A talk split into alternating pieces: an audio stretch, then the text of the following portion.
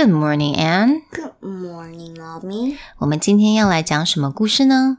The huge bag of worries. Hi, I'm Anne. I'm Mommy.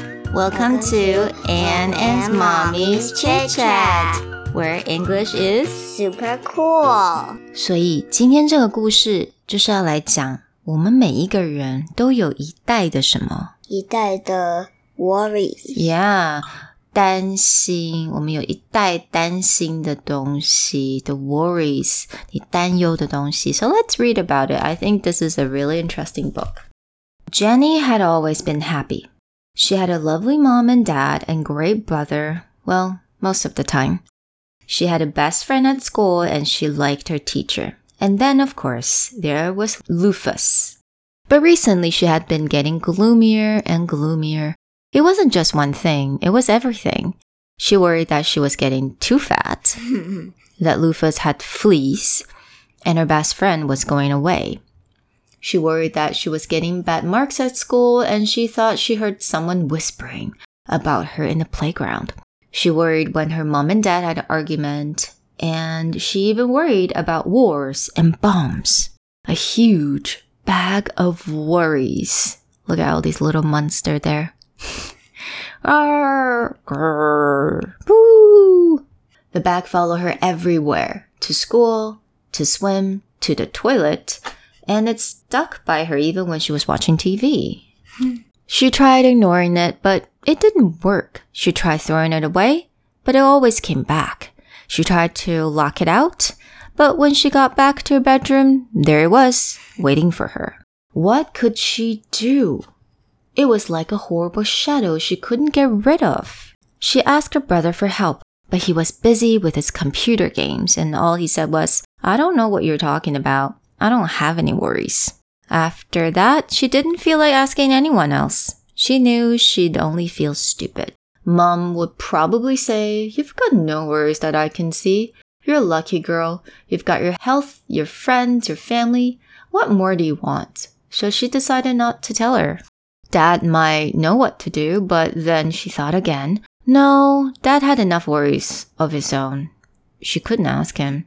Every day things got worse. The bag got bigger and bigger. She couldn't sleep because it kept tossing and turning beside her all night.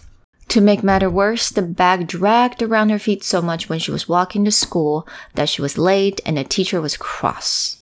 Jenny couldn't tell her what had happened, and anyway, she knew what she would say. You've got too many worries. In the future, leave that bag at home. When Jenny told her best friend about the bag, she suggested that Jenny lock it up in a cupboard and try not to think about it. That's what I do, she said. But it just didn't work. Even Lufus couldn't help. He tried his best and barked like mad, but the bag stood its ground. One morning, Jenny woke up, got dressed, and walked down the road. She had enough. The tears started rolling down her cheeks, and she sat on the garden wall and put her head in her hand. She thought she'd have to live with the bag forever. Then she heard a voice, and looking up, she saw the kindly face of the old lady who lived next door. Goodness, said the old lady. What on earth is that huge bag of worries? Through her tears, Jenny explained how it had followed her for weeks and got bigger and bigger and just wouldn't go away. Now let's just open it up and see what's inside, said the old lady. But Jenny said she couldn't. If she opened the bag, the worries might jump out, and who knew what might happen then? Nonsense, said the old lady firmly. There's nothing a worry hates more than being seen. If you have any worries, however small, the secret is to let them out slowly, one by one, and show them to someone else. They'll soon go away. So Jenny opened the bag. The old lady sorted the worries into groups. Jenny was astonished to see how small they look when they were out in the open. Half the worries disappeared because lots of worries just hate the light of days. As for the rest, the old lady put some in her shopping basket to deal with herself. Some she sent packing because she said they belonged to other people. And some she just blew a kiss to. And some she said were worries that everyone had, even Jenny's family, her friends, and her teacher. And as for the bag, 咻咻，you toss it away。所以你觉得这个故事告诉我们什么呀？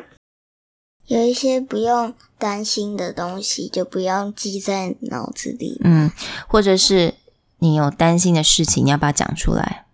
嗯，一定要把它讲出来，因为有些担心呢，你讲出来，它就变成不见了。那有一些担心，它自己就会，它自然会不见。或者有些担心并不是你该担心的，它可能是别人担心的，你不用帮别人去担心。所以我觉得这个故事非常的好，因为不只是小朋友，还有我觉得大人，我们也要学习。So we don't carry the bags of worries every day because if you carry the bags of worries, will you be happy? No. Mm-mm, it doesn't make you happy at all. So I really hope you guys like the stories. I'll talk to you guys next time. Bye.